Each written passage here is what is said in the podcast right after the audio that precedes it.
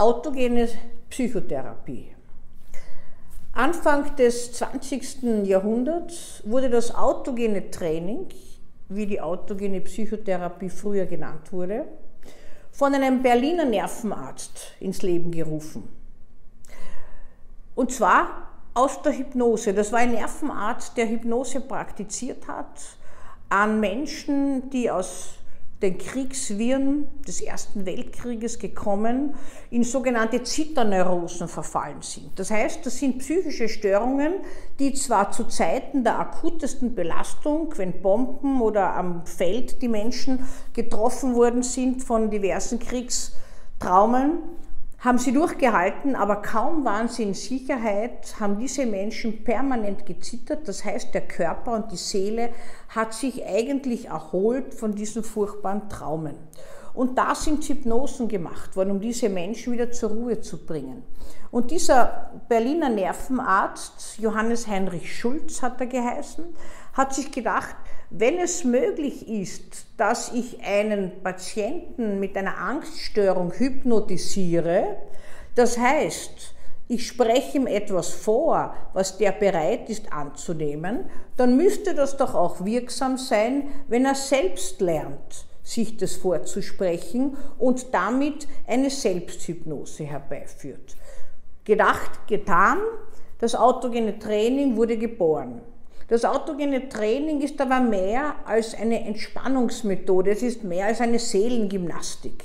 Es wird einfach so klein gehalten, immer weil man meint, also das ist so ein bisschen etwas, was man halt so mit konditionierten Reflexen lernt, dass sich jemand entspannen lernt. Und wenn es einem dann schlecht geht, dann macht man das, so wie positives Denken. Positives Denken wirkt immer nur dann, wenn man es braucht, nicht. Weil man kann nicht auf Befehl positiv denken, wenn es einem schlecht geht. Das autogene Training ist eine Psychotherapiemethode, die in mehreren Schritten den Menschen befähigt, sich selbst differenzierter wahrzunehmen. Es funktioniert so, dass man sich vorstellt, beispielsweise, dass der rechte Arm ganz schwer ist. Ist eine banale Vorstellung, aber wenn Sie sich vorstellen, dass ich zum Beispiel jetzt daran denke, dass der rechte Arm schwer ist und in meinem Gehirn gewisse Impulse gesetzt werden, dass die Muskelsensoren und Muskelspindeln in meinem Arm dieses Gefühl vermitteln, dann können Sie sich vorstellen, die Macht der mentalen Vorstellungen. Und darauf basiert das autogene Training. Und zwar nicht dann angewandt, wenn es einem schlecht geht, sondern als regelmäßige Strategie geübt in sämtlichen Situationen. Von der Schwereübung am Anfang geht es über die Wärmeübung, auch über die Atmung und das Herz. Dann auch über das sogenannte Sonnengeflecht, das heißt die Wärmeentwicklung im Zentrum des Bauches dann steigt das Ganze auf und man schließt ab, auch mit einer Übung für den Kopf.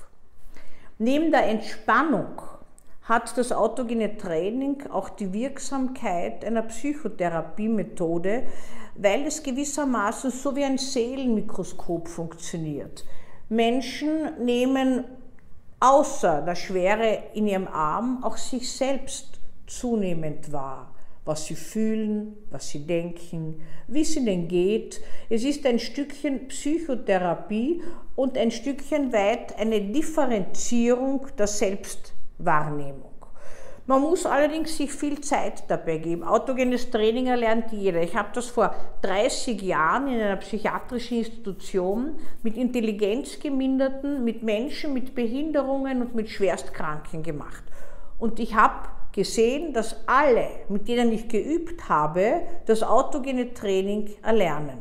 Es ist aber ein wesentlicher Punkt. Zu mir kommen immer wieder Patienten und sagen, ja, ja, das autogene Training, das habe ich schon auf einer, auf eine, auf einer CD oder habe das aufgenommen. Das schalte ich dann ein, dann mache ich autogenes Training. Das ist es nicht. Das ist eigentlich Hypnose. Autogenes Training heißt ohne Hilfsmittel in sich selbst entstehend. Und wenn ich dann höre, nein, nein, das ist nichts für mich, das erlerne ich nicht, muss ich sagen, jeder, der übt, erlernt es. Es stimmt aber, dass manche eine Anlaufschwierigkeit haben und eine Begleitung notwendig haben. Daher ist es sinnvoll, autogenes Training in einer Gruppe zu lernen. Dieser Nervenarzt hat eine sogenannte Grundstufe des autogenen Trainings entwickelt, die eben von der Schwere und der Wärme zur Entspannung im ganzen Körper kommt und dann in weiterer Folge auch zu einer Meditationsart geworden ist, dass man sich gewisse Motive vorstellt.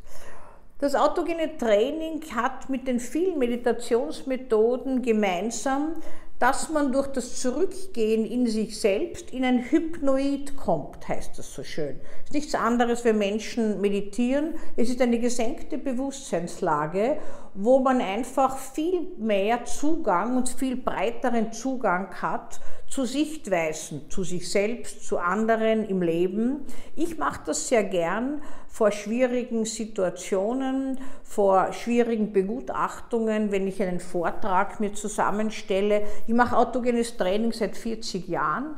Für mich ist es eine Art Gebet geworden, eine Rhythmisierung, eine Ritualisierung, die ich ganz selbstverständlich jeden Tag mache. Und in manchen Situationen stelle ich mir dann, nachdem ich in eine in hypnoide Entspannung gekommen bin, zum Beispiel mein Vortragsthema vor. Das ist so, wie manche in der Meditation sich das vorstellen. Und dann habe ich Zugang äh, zu viel, viel mehr Aspekten und kann mein Thema auch differenzierter betrachten. Aber Vorsicht! Man muss es sich erüben. Und erüben tun Sie sich das autogene Training durch tägliches, mehrmaliges Üben über Wochen. Dann haben Sie es, wenn Sie es weiter üben, selbstverständlich zur Verfügung. Und das ist so, wie wenn Sie selbst Ihr Auto auftanken könnten. Sie brauchen an keine Tankstelle mehr fahren, brauchen keinen Hypnotiseur und kommen im Leben weiter dadurch, dass Sie sich selbst wahrnehmen und auch beruhigen und entspannen gelernt haben. Das heißt nicht, dass sie keine Ängste mehr haben. Ängste gehören zum Leben, Sorgen gehören zum Leben, Schwierigkeiten und Frustrationen. Aber der Umgang kann durch autogene Psychotherapie, autogenes Training sehr viel verbessert, differenziert und erleichtert werden.